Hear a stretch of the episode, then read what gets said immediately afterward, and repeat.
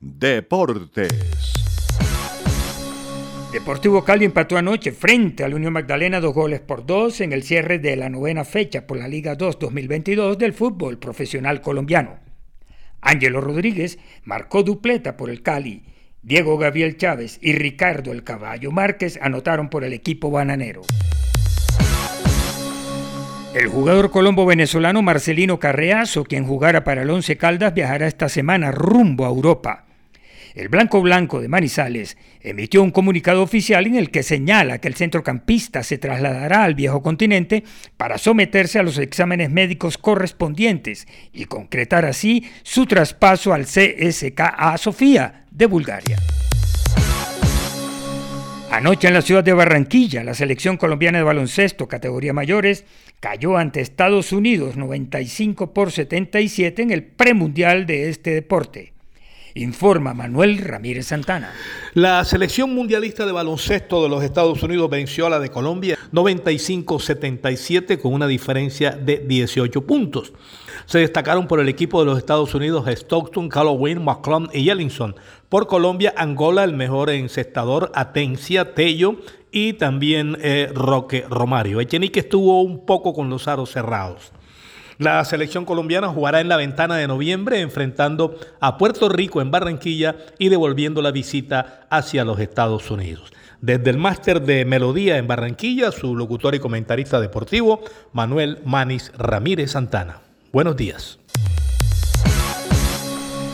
El defensor del Villarreal, Juan Foy, sufrió una grave lesión que lo podría sacar de la selección argentina y del Mundial de Qatar. Os amplía esta información desde Buenos Aires, Pablo Lucas Candelaresi. Hablamos de una mala y una buena noticia para la selección argentina y en medio de los rumores que lo vinculaban con el Barcelona, el defensor Juan Foyt encendió las alarmas este fin de semana tras sufrir una lesión durante el encuentro entre el Getafe y Villarreal por la Liga de España. Una situación que preocupó a la selección argentina en la recta final de cara al Mundial de Qatar 2022 y ayer lunes se conoció la lesión y se confirmó que no llegará a la gira de septiembre por Estados Unidos Juan Foyt padece una contusión con inflamación en la rodilla izquierda y le demandará por lo menos cuatro semanas de recuperación. Con este panorama se va a perder la gira de la selección argentina por Estados Unidos en septiembre, donde va a enfrentar a Honduras el 23 o 24 de este mes. Y Jamaica el 27. Está en duda también su presencia en Qatar. Y la buena noticia es que Di María regresó a los entrenamientos con la Juventus luego de su lesión en su debut y estará en plenitud para jugar con la selección albiceleste en el mes de septiembre. Y hablamos de una figura de la selección de Brasil que fichó por una cifra récord en su nuevo club.